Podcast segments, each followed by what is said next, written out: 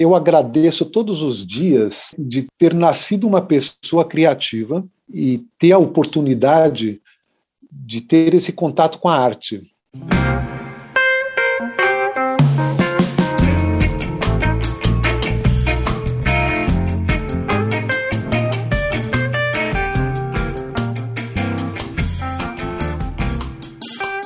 Muitas pessoas se dedicam ao desenho e à pintura com o objetivo de se tornarem artistas em tempo integral.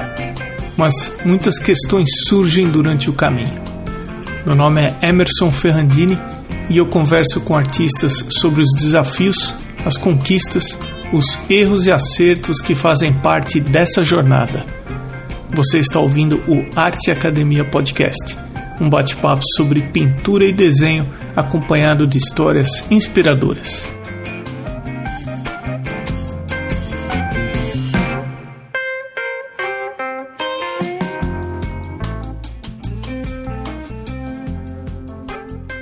Fabrini, seja bem-vindo ao Arte Academia Podcast. Muito obrigado, um grande prazer, Emerson, estar aqui com vocês. Eu, eu conheci faz pouco tempo o podcast de vocês e estou adorando. Eu uso muito quando eu vou fazer minhas caminhadas.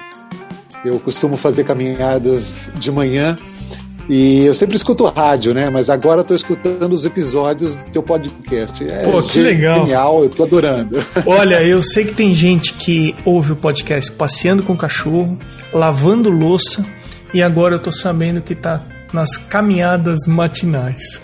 Mas é, é eu tô lendo aqui no seu Instagram e para quem já quem quiser e para quem já quiser dar uma olhadinha no trabalho que o Fabrini faz, que é muito legal. É fabrini.art, o perfil no Instagram. E de cara vocês vão ler o seguinte: mágica, circo e pintura. Eu tô super animado para esse bate-papo, mas eu queria que você se apresentasse para o pessoal que não te conhece.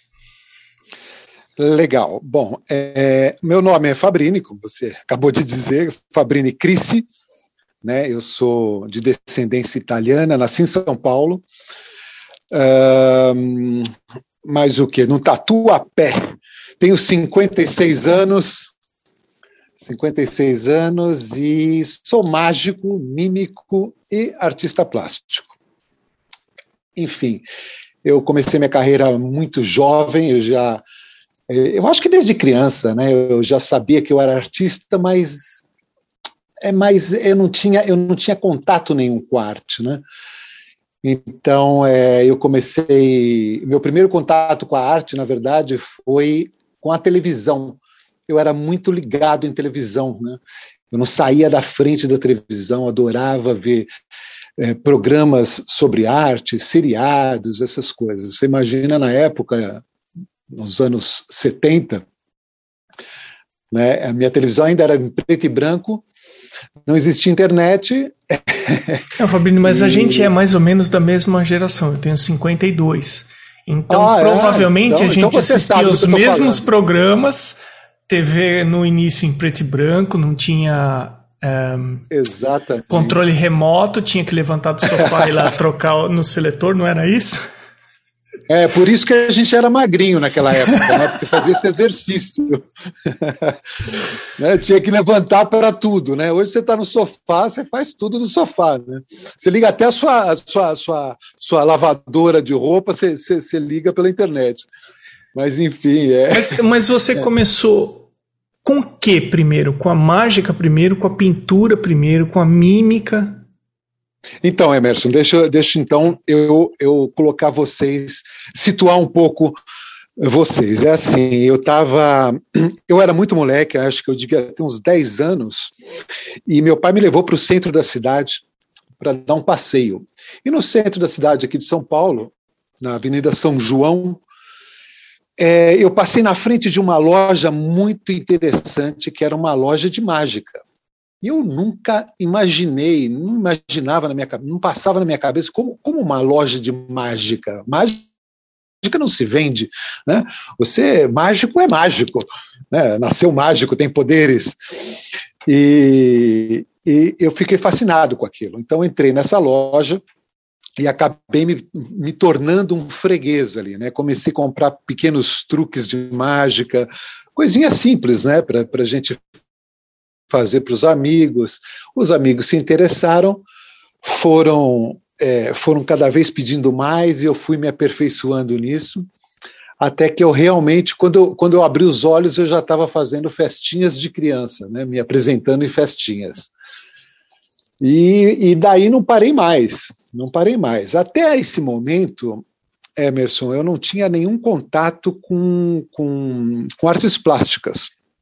É, eu comecei realmente a cair de cabeça na mágica, e daí, de festinhas de criança, fui para é, para casas noturnas em São Paulo, né? me apresentar em casas noturnas, casas de jazz, uh, restaurantes, onde, onde dava para encaixar um pouco de mágica e o dono aceitava. Eu e o meu parceiro, que eu, depois eu, eu, eu, tive um parceiro também, tenho até hoje o mesmo parceiro com a mágica, né, que, que trabalha comigo. Uh, então a gente começou a se apresentar nessas casas e a coisa foi virando uma bola de neve. Das casas noturnas, a gente passou para navios, né, se apresentar em navios. Na época eram navios da linha C, Costa. E, e daí a gente começou a viajar, começou a sair do país, nesses cruzeiros que duravam dois meses, três meses, e, e a coisa foi aumentando.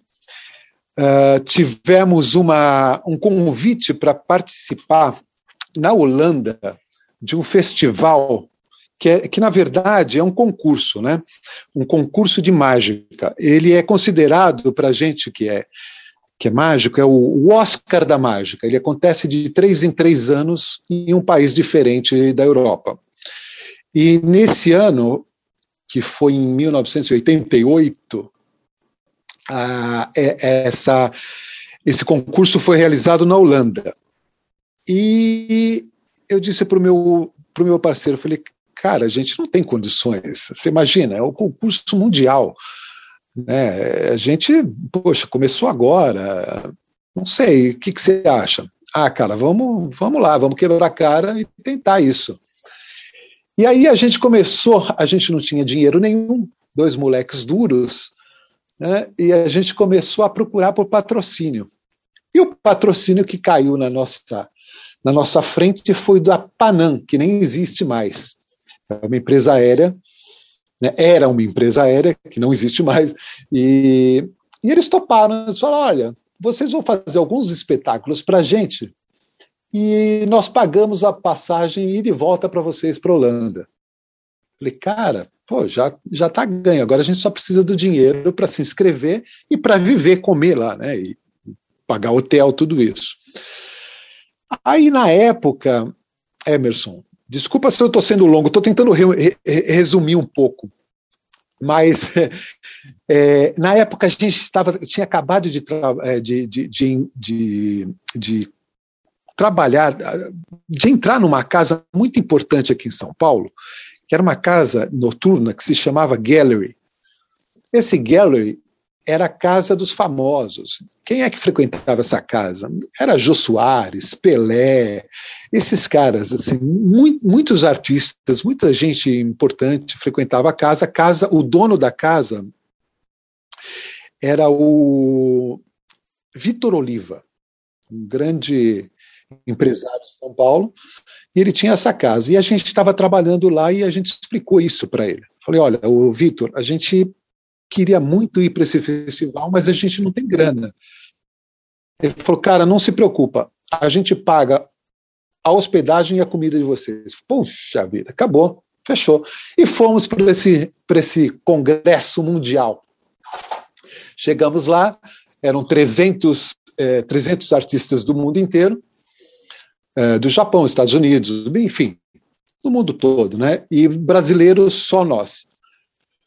E quando eu vi a lista de competição, nós éramos os últimos, exatamente os últimos a, a, nos apresentar. Eu falei, cara, não tem chance, né? Poxa, último, a pressão vai lá, nossa, Vocês assistiam de, todos de... os números? Pois é. Isso foi uma tortura, porque a gente teve que assistir todos os números antes da gente, e o primeiro número que apareceu, que eu me lembro até hoje, isso nunca mais me saiu da cabeça, um mágico entrou em cena de casaca, né, a roupa tradicional, cartola, bengala. Só que tinha uma coisa muito louca: ele tinha quatro mãos. E essas é, duas mãos eram mecânicas, e para a época era uma coisa absurda. Você não sabia qual era a mão real dele. Então ele fazia tudo a quatro mãos. Era muito, muito bacana. E, e, isso foi logo de cara e a gente falou, poxa, vamos, vamos encarar, né? Não, não vamos ganhar nunca. Fazer o quê? Depois vieram japoneses com raio laser, que na época também era uma novidade.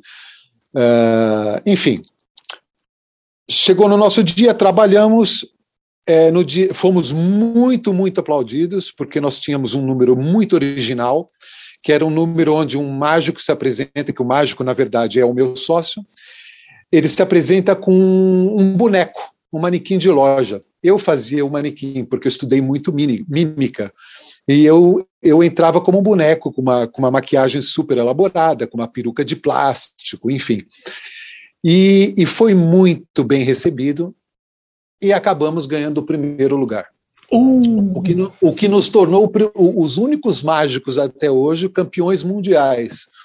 Né? E, e, isso foi muito bom, teve muita, muita repercussão, tivemos muitos contratos.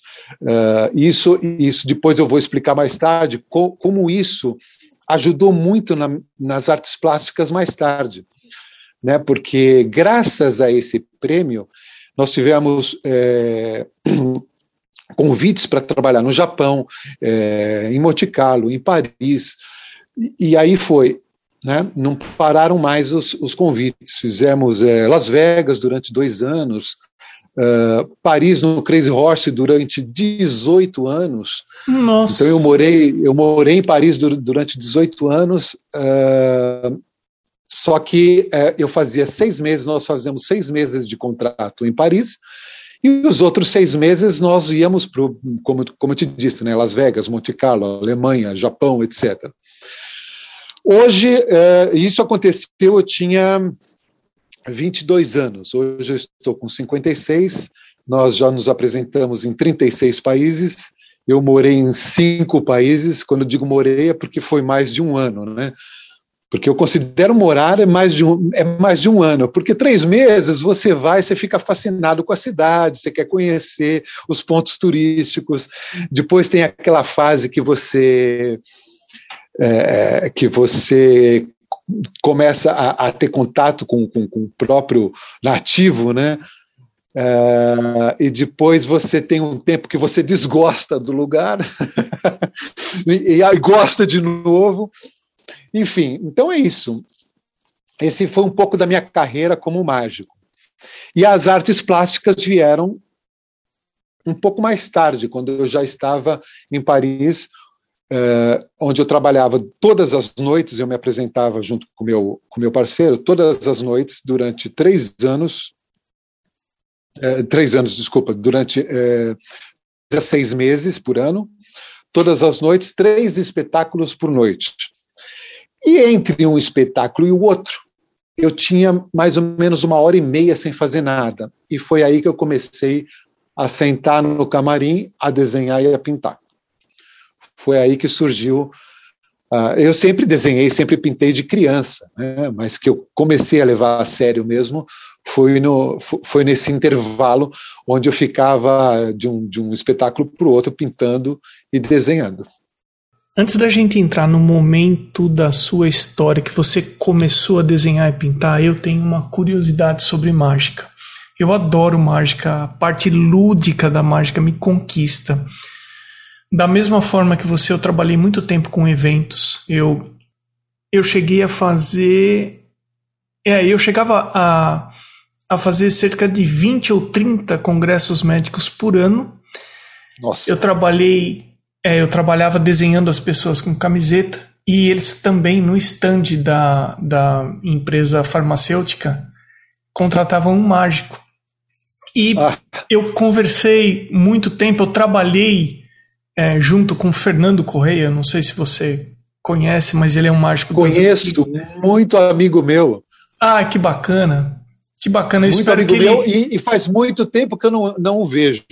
Idem, eu espero que ele ouça esse episódio, porque o Fernando ele é uma pessoa muito bacana e, e nessas viagens, né? Porque o, a farmacêutica comprava passagem, hospedagem, tudo pra gente e pegamos muitos voos juntos, fizemos muitos almoços juntos e numa dessas conversas ele estava falando para mim assim, Emerson, eu compro DVDs e se eu porque a conversa era pro mindset do mágico, né? E, uhum. e ele falava assim: eu assisto o DVD e 98, 99% das vezes eu pego o truque na primeira vez que eu assisto. Se eu não peguei na segunda vez que eu assisto, eu pego o qual é a engenharia do truque, né?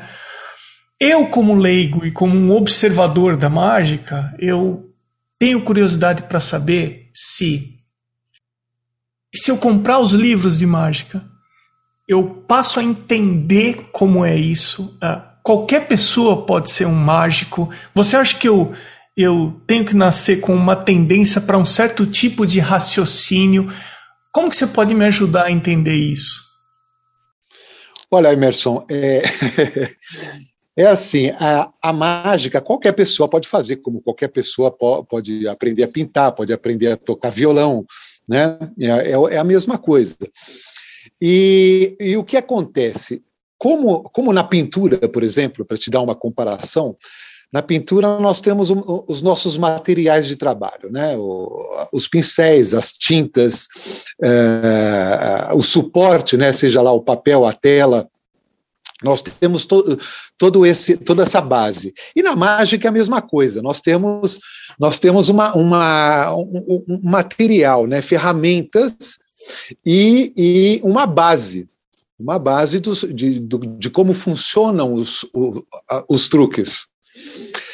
Claro que é, chega um determinado momento que você tem toda essa base acumulada, e quando você vê, um, no caso que você disse, né, que o, o Fernando Correia assistia DVDs e conseguia identificar e entender como funcionava, é por, por causa dessa, de toda essa base. Né? A gente tem, tem, tem esse estudo, esses livros e DVDs também fazem parte. Hoje, hoje até por pelo YouTube você você aprende mágica. Em todo momento que você tem essa base, você vê um mágico, mesmo que ele diga, olha, esse número não, não existe, é a primeira vez é, fui eu que criei, existe sim, existe sim é, um, um, um, princípio ali que a gente já, já conhece. Né? Então, é claro, é claro que sempre vai aparecer alguma coisa que você fala, puxa vida, ele me pegou. Então, daí, daí você vai lá nos livros e vai buscar. Não é possível, porque essa aí eu não estou entendendo como é que ele fez. Aconteceu várias vezes comigo, David Copperfield, assisti espetáculos dele, que eu, que eu saí e falei, não, não, não, entendi nada. De onde que ele tirou isso é aí? É, não, não é possível. Depois você começa a, a pesquisar e vai a fundo e você chega a uma conclusão. Né? Mas é isso. Qualquer pessoa pode aprender a fazer mágica, sim. Desde que estude bastante, é isso. Claro, claro. Então, sobre qualquer pessoa pode fazer, desde que estude bastante, vamos falar um pouco de pintura e desenho, que é exatamente claro. a mesma coisa. Nesses intervalos que você tinha entre uma apresentação e outra, você começou a desenhar e pintar. E o que, que aconteceu daí para frente? Então, Emerson, quando eu estava, então, como eu te disse, eu, eu estava trabalhando no, em Paris, no Crazy Horse, e nós tínhamos vários espetáculos todos os dias durante a noite, né? E nesses intervalos eu não, não tinha o que fazer, ou eu assistia televisão, né? E o que me ajudou muito para a língua, ou eu sentava no meu camarim e rabiscava. E teve um momento teve um momento que eu acho que foi realmente o divisor, de águas aí para mim. É, um amigo meu que trabalhava, um dos artistas, me trouxe um livro de cartoons, de charges. Né? E nesse livro tinha, tinha um pequeno cartoon de um mágico. Eu falei, poxa, que legal, olha só. E se eu conseguisse, se eu tentasse fazer um cartoon, um desenho é, assim, engraçadinho, para, sei lá, para divertir meus amigos mágicos, meus colegas mágicos. Né? E eu fiz, na época, um, um desenho. Um mágico tirando um coelho da cartola, e, e, esse coelho, ele, ele, tira o coelho ele está tentando tirar o coelho e, na verdade, o que sai é um bilhetinho. Né? O coelho não estava mais ali. Então, o bilhetinho dizia assim: Fui visitar a mamãe. Coelho deixou um bilhete na cartola e se é, mandou deixou um bilhetinho. Foi um cartãozinho que eu fiz, uma brincadeira e enviei para dei, dei para os meus amigos, né? Na época não tinha, não tinha internet, não tinha nada disso. Eu desenhei, fiz xerox, uma máquina de xerox e mandei para um montão de amigos né? Mandava é, como cartão postal e tal. Cara, isso uma, o pessoal adorou. E daí eu comecei a fazer mais cartoons, mais cartoons, sempre relacionado, sempre com essa temática de mágica, né? E o pessoal foi gostando, gostando. Eu fui me aperfeiçoando, já fui fazendo coloridos, usando técnicas de, de aquarela, é, de tinta acrílica, etc. Né? Até eu usei, usei nanquim na época. E eu mandava, o pessoal me dava retorno em seguida. Aí eu fiquei maluco, eu falei, ah, eu vou, vou fazer mais. Eu cheguei a fazer tantos cartoons, tantos, tantos é, desenhos assim humorísticos, que eu, eu acabei editando um livro de cartoons em Paris, que se chamava Magie Cartoon. Esse livro vendeu demais. Eu acho que eu devo ter apenas um exemplar comigo, um ou dois, que eu guardei de recordação. Vendeu, esgotou.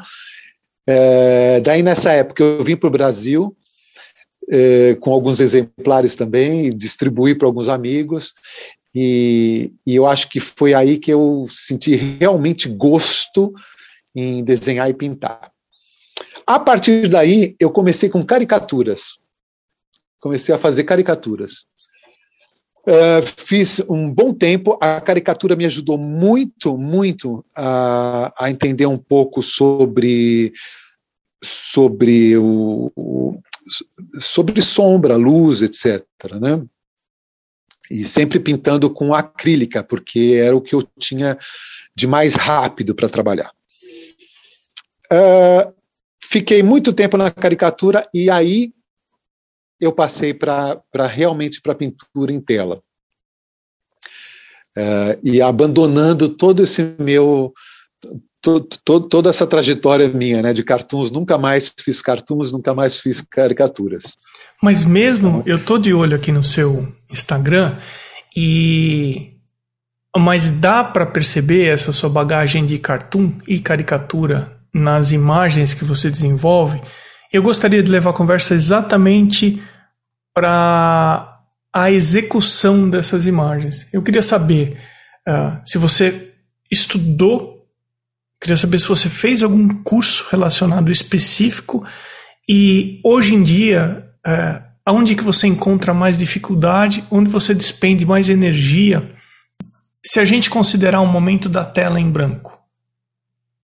Para explicar melhor, eu, eu nunca não vou dizer nunca, porque eu, eu realmente eu, fiz, eu sou autodidata, mas eu fiz alguns cursos. Né? Inclusive fiz um, um curso em Paris, porque eu sentia necessidade, uh, eu, eu sentia dificuldade e necessidade em alguns pontos, né? para aprender algumas coisas, algumas técnicas. É, e eu acabei fazendo um curso em Paris e eu sempre quis fazer escola, eu, eu, eu, eu, precisava, mas eu não, eu não conseguia porque eu não tinha tempo, eu viajava demais.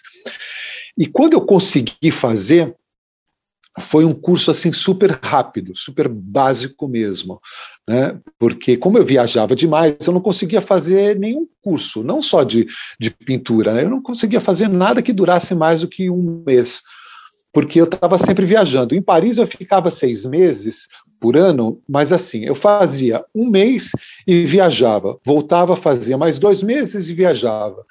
Né? Então não, foi uma grande pena, e, mas eu, eu, eu me informava muito, eu tentava absorver o máximo, né? É, assistindo, assistindo na época era um, não era nem DVD ainda, era VHS, né? fitas de VHS, é, assistia na televisão muitas coisas, e como eu consegui fazer esse pequeno curso em Paris, é, foi algo que me ajudou bastante.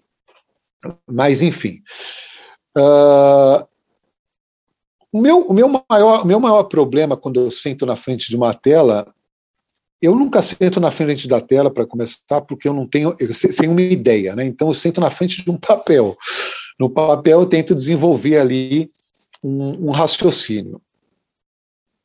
É, eu sento na frente desse papel em branco e vou rabiscando, vou rabiscando sem ideia nenhuma. É uma bola, da bola surge um olho, de um olho surge um chapéu, e aí vai eu não entendo o meu processo criativo, eu não consigo entender. Eu já, eu já sentei para.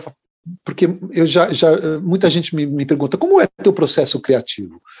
Na verdade, eu, eu, não, eu não sei direito, porque eu não tenho, eu não consigo é, é, materializar é, algo, uma ideia concreta, se eu não sentar na frente de um papel e colocar um, uma mancha, um, uma bola. Assim, um, não sei se no mesmo, no mesmo momento que você vai traçando, você vai transformando aqueles traços, você vai construindo, as ideias vão acontecendo simultaneamente ao seu processo de traçar e de desenhar. É isso que você está falando. Exatamente, as coisas vão acontecendo, que eu não sei como, como te explicar. Né? Uma coisa puxa a outra, e quando eu vejo tem uma imagem, tem um personagem, geralmente termina em um personagem. Né?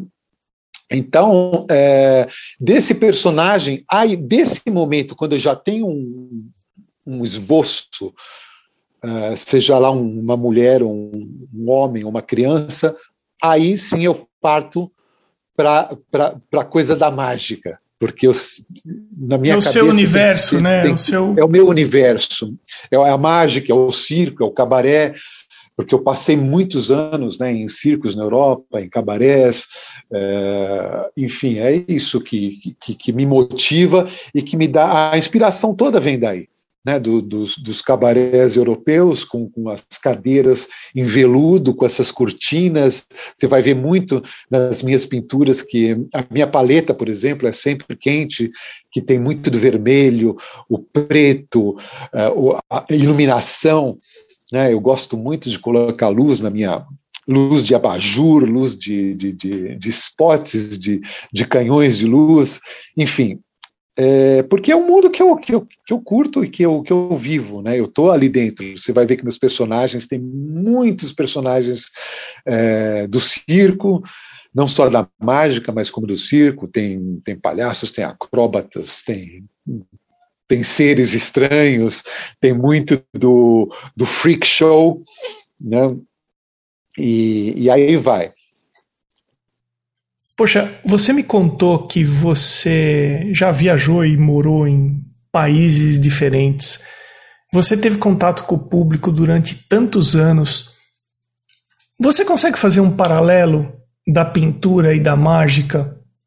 Você consegue identificar se tem algum momento em que elas se conversam? Eu queria, eu queria tentar entender é, se elas têm, se elas exercem papéis diferentes para você ou se no final, fala Emerson, para mim pintar, fazer mágica é a mesma coisa. Então, Emerson, é, a mágica, tanto na mágica como nas artes visuais, na pintura, na escultura, eu acho que o, o, o, contato, o primeiro contato que o público tem é visual.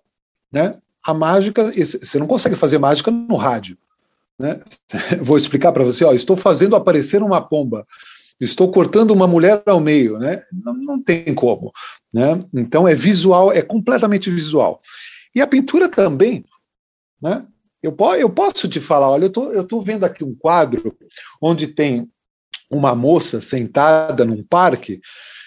Você vai até imaginar alguma coisa, mas você tem que observar, você tem que ver, você tem que ver a, a as cores, tu, tudo isso vai te, te, dar uma percepção completamente diferente do que eu te, te relatar, né? do que eu te contar, do que eu estou vendo. Né?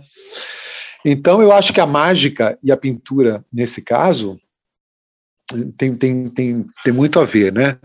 E, e outra coisa, é, nos meus espetáculos, os personagens, eu criei muitos personagens ao longo da, da carreira, né? Personagens, é, por exemplo, depois eu vou te passar o link, eu não sei se você chegou a ver alguma coisa dos meus espetáculos. Eu, eu, eu faço no, no, no show um boneco, eu, eu, eu, eu imito um boneco, né, um boneco de manequim. E eu tenho um outro espetáculo que eu sou um tocador de realejo, aonde o pássaro do realejo não é um pássaro normal, é um pássaro mecânico steampunk. Né, que se move, que fala com as pessoas, que eu estou segurando ele com a mão, então as pessoas ficam loucas. Como que esse pássaro? Será que ele é mecânico mesmo? Né? É, e eu tenho um, um terceiro personagem que é um garçom é um garçom de dois metros de altura, onde ele desliza no, no, no, solo, ele tem uma saia comprida e ele desliza. Então as pessoas querem saber como que esse personagem desliza. Se ele está andando na ponta dos pés, ele tem algum skate, ele está de patins. Né? As pessoas, eu, eu já, já vi pessoas abaixarem para tentar olhar embaixo da, da saia para ver como eu, eu, eu me locomovo. Né? E, e ele não tem nenhum, ele não tem nenhuma pele nenhuma parte da minha pele, nem mão, nem rosto aparente. Então eu tenho uma máscara, eu tenho uma luva, né, ele solta fumaça por essa máscara. Então uma coisa, eu, eu, gosto dessa coisa de criar personagens. Então você vai ver, você vai ver na, na minha arte que são personagens assim muito fantasiosos, inspirados é, do circo, de Tim Burton. Nossa, Tim Burton para mim é uma, uma fonte de inspiração enorme. Né? E, e é isso, sabe? Eu acho que a mágica e a pintura têm muito a ver, principalmente pelo primeiro contato. Né? É, eu, eu sempre gostei muito que as pessoas olhassem para um personagem meu e falassem: Nossa, olha isso! Que, que coisa absurda. E depois o que eu vou fazer é outra história. Né? Aí eu já conquistei as pessoas com, com o primeiro impacto, com, com o visual. E eu tento levar isso para a minha pintura. Eu quero que as pessoas, no, no primeiro olhar, olhando para uma pintura minha, falem: cara, olha, olha que louco isso. E depois elas vão se perguntar: ah, peraí, isso aí é acrílica, é óleo, que técnica que ele usou, o que, que ele está querendo passar, qual que é a ideia por trás disso, né? Então, é, é, essa relação que eu faço com a mágica e a pintura. Olha, muito bem explicado por você. Agora, ouvindo você, eu entendo perfeitamente a relação entre o visual e da maneira que chega aqui para mim, essencialmente você é um criador de personagens, de situações e você aplica essas suas criações tanto nos truques de mágica, quanto nas telas que você pinta, quanto eu imagino que é também aplicado nas mímicas que você faz. E assim encaixa direitinho isso que você está falando, olhando as suas telas e as suas pinturas, porque realmente são personagens mesmo. É, são personagens.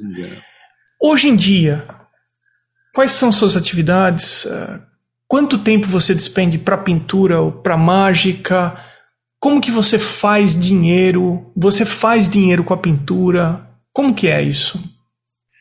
Então, Emerson, é, eu trabalhei a minha vida inteira, como você sabe, né, como, como acabei de explicar, com, com espetáculo né, com, com, mágica, com, com mímica, é, viajando o mundo inteiro, trabalhando em várias produções diferentes, em circos, em cabarés, em, é, em televisão, muita televisão nós fizemos fora. E, e, a, e a, as artes plásticas, a pintura para mim, era um hobby. Eu fazia porque eu queria divertir também meus, meus amigos, mandando cartoons, fazendo pinturas, me aprimorando é, em outra arte, porque é, um determinado momento, a mágica, o espetáculo tomou tanto, tanto tempo, tanto tempo que eu não tinha tempo de fazer mais nada. Ou seja, eu ou estava viajando de um país para outro, ou estava ensaiando, fazendo ensaios, ou atuando. Né? Eram espetáculos diários. E, e quando eu, eu, eu, estava esperando justamente entre ensaios ou entre um espetáculo e outro, como eu já, já, já disse, eu fazia, é, eu pintava para me para sair um pouco do para descansar a cabeça, né? A pintura era terapêutica. E daí eu vi que estava agradando muito os meus meus amigos e gente do espetáculo, os circenses, os mágicos. Cara, faz uma pintura para mim. E eu, e eu tinha muita dificuldade em fazer alguma coisa específica para as pessoas. Eu, meu, eu, eu dizia: olha, eu não tenho como fazer, porque eu não conheço o meu processo. Eu, eu, não, eu não sei de onde que saem essas ideias. Eu sento na frente do, do papel e sai alguma coisa. Se você pedir para mim fazer uma coisa para você, eu não vou conseguir. E daí não, não vai ser não vai ser a minha arte, porque eu vou, vou forçar e não vai sair uma coisa bacana. Né? E eu acho que muitos artistas eh, pensam da mesma maneira e têm esse mesmo, esse mesmo dilema. Né? E, mas daí a coisa foi crescendo, foi crescendo, foi crescendo, até que um dia eu fui fazer um espetáculo em Monte Carlo, no cabaré, no cabaré de Monte Carlo, que é maravilhoso, um lugar incrível, na verdade fica dentro do cassino de Monte Carlo, e eu fui fazer uma temporada de três meses. Quem é o dono desse cabaré? O príncipe Albert de Mônaco, ou na verdade na época era o príncipe Renier. Uh, e, e, e, eles iam muito assistir os espetáculos. E um certo dia, o príncipe Albert foi assistir esse espetáculo, gostou muito, e depois quis sentar com os artistas para oferecer um, um drink para os artistas. Puxa, que legal, né? Então vamos lá. Fomos, depois do espetáculo, sentar com o príncipe Albert, com a Stephanie de Monaco, de Mônaco, e o, e o, e o pai, o Renier, que já, já, já, já, já faleceu. Uh, batendo papo, batendo papo, conversando, ele me pergunta sobre, sobre tudo isso, né? Como é que é o espetáculo, como é que é a vida de, de, de mágico, de artista. E eu comentei que eu, que, eu, que eu pintava. Ah, eu quero ver uma pintura sua. Eu falei, poxa vida, eu não tenho nada aqui. Mas olha, o mês que vem, daqui, daqui um mês mais ou menos, eu vou fazer uma apresentação num outro teatro de Monte Carlo e o dono desse teatro me pediu para fazer uma exposição né, de alguns trabalhos meus. E vai ter algumas, algumas eh, imagens expostas. Não muita coisa, mas, mas vão estar lá. Ah, eu vou lá porque eu estou sabendo desse espetáculo, eu vou ver essa exposição. Bom, chegou no dia, o príncipe Albert realmente foi assistir o espetáculo, porque era um espetáculo muito famoso na cidade. Ele foi assistir, viu as pinturas, se apaixonou por uma delas, e, e essa pintura acabou se tornando o selo postal de Monte Carlo. O príncipe Albert escolheu essa pintura, falou: Eu quero essa pintura como ela vai se transformar em selo é, de Monte Carlo. Eu falei, não acredito nisso. Eu, eu, eu quase caí para trás. E a, e, a, e a pintura se transformou em selo. Eu tenho, depois eu vou te mandar tudo direitinho. Eu acho que eu, eu não sei se eu tenho postada, mas vou postar no Instagram para o pessoal que está escutando essa história, para poder observar e para poder apreciar uma pintura, uma pintura de mágica, né? E isso, isso repercutiu muito para mim, né? E eu usei bem essa essa imagem uh, e as coisas se, tor se tornaram maiores depois disso. Então, todo mundo queria saber né, se eu podia fazer exposições, porque tinha visto o selo que o Albert de Mônaco é, transformou minha imagem em, em selo. E, e, e, acabou que eu comecei a fazer exposições para todo lado. Fiz exposição na Áustria, fiz exposição na Coreia do Sul, em Monte Carlo, mais um, na Alemanha eu fiz, em Portugal, Espanha, e a coisa foi indo. e se transformou, como, como eu disse, uma bola de neve. E quando eu abri os olhos, falei, cara, eu estou dividindo é, é, a pintura com a mágica. A pintura já não é mais um hobby, né? Já, se, já, já, já, já tomou um espaço maior na minha vida.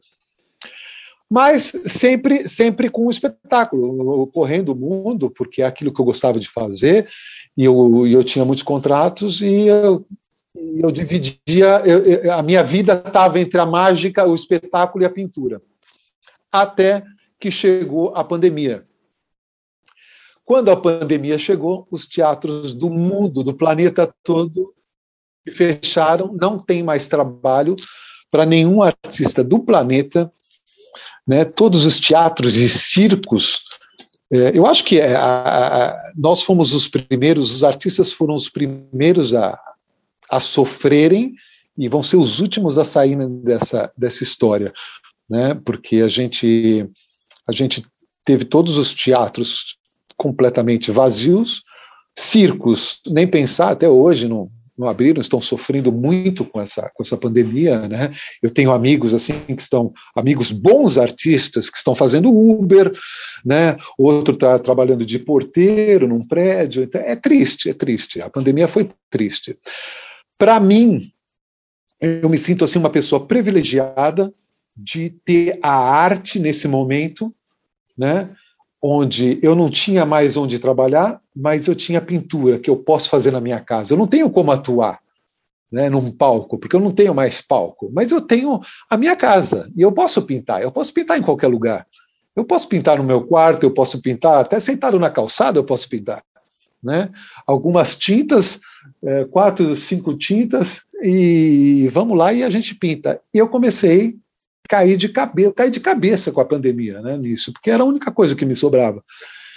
E olha, eu estou hoje vivendo, posso dizer, vivendo completamente da pintura, a 100% da pintura. E eu pago minhas contas, eu, eu tomo meu vinho, que eu, que, eu, que eu gosto muito no final de semana, eu cuido dos probleminhas da minha cachorrinha, e, e é isso, eu estou tô, tô vivendo praticamente da pintura. Se você olhar para trás e se você pudesse encontrar com aquele menino que descobriu a mágica numa loja que vendia truques, se você pudesse conversar com ele de novo e dar alguns conselhos, que tipo de sugestão que tipo de conselho você daria? O conselho, cara, é, é um negócio louco, né? Mas eu, eu sempre coloquei uma coisa na minha cabeça. É, uma coisa que eu dividi muito com, com esse meu parceiro de tantos anos, ele se chama Vic. E se for no, no, no YouTube, você vai ver muitas apresentações minha, minhas com, com ele. Ele se chama Vic, V-I-K, e Fabrini. Então, se você colocar no YouTube Vic Fabrini ou Vic and Fabrini, você vai ver muitas apresentações nossas. E eu, eu, eu tenho uma coisa com ele, a gente sempre dividiu, é, tanto na mágica, e depois eu passei isso para a pintura também, que é o seguinte: seja. Muita gente no, no, no meio, no meio artístico, no, no circo, chegava para a gente e falava assim: como vocês conseguiram eh, chegar nessa, nesse nível de, de atuação? Né? Isso já de, falando mais sobre o, a, a, parte do espetáculo. Como vocês chegaram nesse nível de atuação? É, e trabalhar nesses lugares que vocês trabalharam, Cassino de Monte Carlo, eh, MGM de Las Vegas, eh, televisões, Tênis Television, que a gente fez uma, uma época, alguns programas, como que vocês, vocês, vocês é, frequentavam festas, falavam com os donos? Eu, eu simplesmente não sei de onde, mas eu, eu disse para essa pessoa, falei, olha, seja o melhor que você puder no que você faz. Eu acho que um momento as pessoas vão te descobrir. Sabe, não adianta você forçar algo se aquele algo não é bom e não está num certo, num certo nível de qualidade, não adianta você forçar que as pessoas não vão te pegar, não vão te contratar, não vão comprar o teu produto. Então, seja o melhor que você puder fazer, puder ser, né, no que você faz, seja lá pintura, seja mágica, enfim. Né? E, e eu sempre levei isso comigo e nunca copiei ninguém. Isso é o mais importante. Eu sempre me inspirei em grandes, grandes nomes né, tanto na pintura como na, no espetáculo, eu me inspirei em caras bons, em gente boa. Eu assistia muita gente boa. Eu falei, eu quero chegar a esse nível. E me esforcei muito, né? trabalhei muito, procurei muito, me interessei, apesar de não ter feito nenhum curso na minha vida, nem de mágica, nem de pintura, eu, eu fuçava muito. Eu acho que a melhor escola é o interesse. Se você tem interesse por aquilo que você gosta, no caso a pintura, cara, eu fui atrás de todo mundo que me que, que, que, que, que, podia me passar alguma informação, que podia que eu podia aprender vendo. Eu observo muito, sou um, sou um observador assim incrível. Eu, eu vejo, eu prefiro ver uma pessoa pintando do que ele me explicando como ele está fazendo. Né? A, a, eu, eu, observando como ele faz, como ele usa a tinta, como ele coloca, como ele é, manipula o pincel, para mim é melhor do que ele me explicar. Né? Mas isso é subjetivo. Né? Mas você falou uma coisa muito importante. Você falou: ó, eu não fiz curso, mas eu sempre fui atrás, eu fucei, eu fui atrás da informação. Você não fez curso, mas você estudou muito é diferente. Tem gente que acha que fazer um curso está estudando e não tem uma relação direta. Uma coisa é você, abre aspas, fazer o curso, outra coisa é você estudar. São coisas distintas. Você está falando para mim assim, eu prefiro mil vezes ver como o cara pega no pincel e como ele mistura a tinta, porque você está observando, você é evidentemente visual demais, mas você está estudando o que ele está fazendo e não está só assistindo passivamente. Isso é uma coisa que eu acredito muito. Pode ser curso presencial, pode ser curso online, pode ser demonstração, pode ser vídeo no YouTube, pode ser ler o livro. Nada vai funcionar se você não quiser realmente aprender estudando. Nada vai funcionar se você não aplicar aquela informação que você está buscando. Exatamente, Emerson. Eu, quando era criança, é, meu pai me colocou num curso criança. Criança, digo, eu já devia ter uns, uns 15 anos. Meu pai me colocou num curso de desenho mecânico. Eu não tinha a menor vontade de fazer, nenhum interesse, mas eu não sei porque ele queria que eu aprendesse desenho mecânico. Pô, eu estava em outra, eu queria não sei, eu queria fazer coisas criativas e não reproduzir algo. Né? Eu falei, pô, eu vou fazer desenho mecânico, mas para que, que eu vou usar isso na minha vida? Mas enfim, ele me colocou. Eu fiz o curso, me pergunta se eu sei alguma coisa sobre isso. Nada, porque eu não prestava atenção, eu não queria aprender aquilo. Quando você quer aprender, não importa, é claro, o, o curso vai te, vai te vai te cortar um, um caminho. Eu quebrei a cabeça com, com certas técnicas uh, que eu acho que se eu tivesse feito um curso, eu ia aprender aquilo em um dia. Né? E eu levei um mês para aprender algumas coisas, né? porque eu não tinha o um curso, eu quebrei a cabeça, mas eu fui atrás, eu queria fazer aquilo. Né? Então, quando você quer, você se interessa, não, não tem jeito. Você vai, você vai chegar no seu, seu objetivo. Você vai reproduzir aquilo igual ou melhor e usar usar a sua sua imaginação para aprimorar aquilo, enfim. Ô Fabrini, você deve ter muita história para contar. Tenho, tenho bastante história. tem alguma história assim que, que é inusitada, assim que você fala, Emerson, você acredita que aconteceu isso aqui comigo? Puxa, eu tenho, eu, tenho, eu tenho muitas histórias interessantes, como essa história que eu te contei do, do príncipe Albert, né? Mas tenho, tenho, tenho histórias assim bastante bastante loucas, mas é, do espetáculo. Mas eu queria eu queria mais falar sobre né sobre a sobre a pintura. Estou tentando buscar uma história aqui sobre a pintura. Ah, sim, tem uma história que você vai gostar e o pessoal também vai adorar. Que quem, quem, quem for na, no meu Instagram ou no Facebook, é, é, todas as minhas pinturas eu tenho uma segunda assinatura. Além de eu, de eu colocar na minha, é, nas minhas telas minhas assinaturas, né, Fabrini, tem uma segunda assinatura que, que está presente em todas as minhas pinturas, que é uma joaninha. Eu pinto sempre uma joaninha, eu escondo, na verdade, uma joaninha nas minhas telas. Isso se, não, se, se a tela já não for, uh, o, o, assunto principal não for a, a joaninha em si, né? Porque eu, eu, eu, lembro que eu pintei uma tela que a tela inteira era só uma joaninha, né? uma joaninha monstruosa. Mas, enfim, todas as minhas pinturas têm uma joaninha. E por que isso? Isso não veio assim do nada. Eu vou te contar o que, que aconteceu. Eu estava pintando, eu estava fazendo um contrato em Düsseldorf, na Alemanha. Eu estava num, num cabaré muito bacana que tem lá, que se chama é, Apollo. E eu estava por três meses. E né, os espetáculos são à noite e durante o dia eu ficava no meu apartamento pintando. E esse apartamento tinha uma varanda. E era fazia tava uma, uma época, era uma época, não sei, não sei se era verão, mas não era, não era inverno não, porque mantia toda toda essa varanda aberta.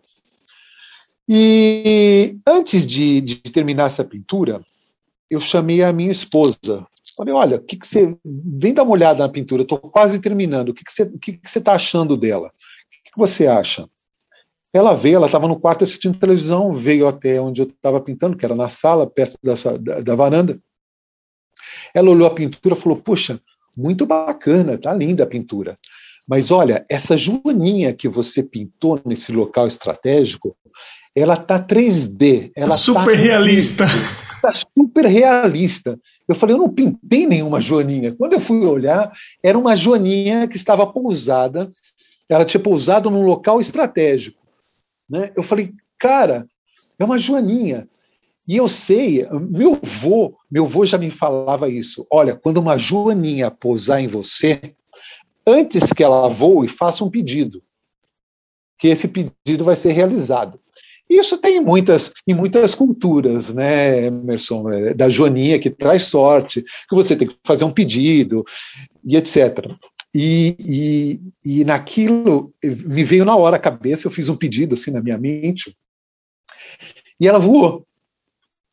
E minha mulher morreu de rir com essa história, né?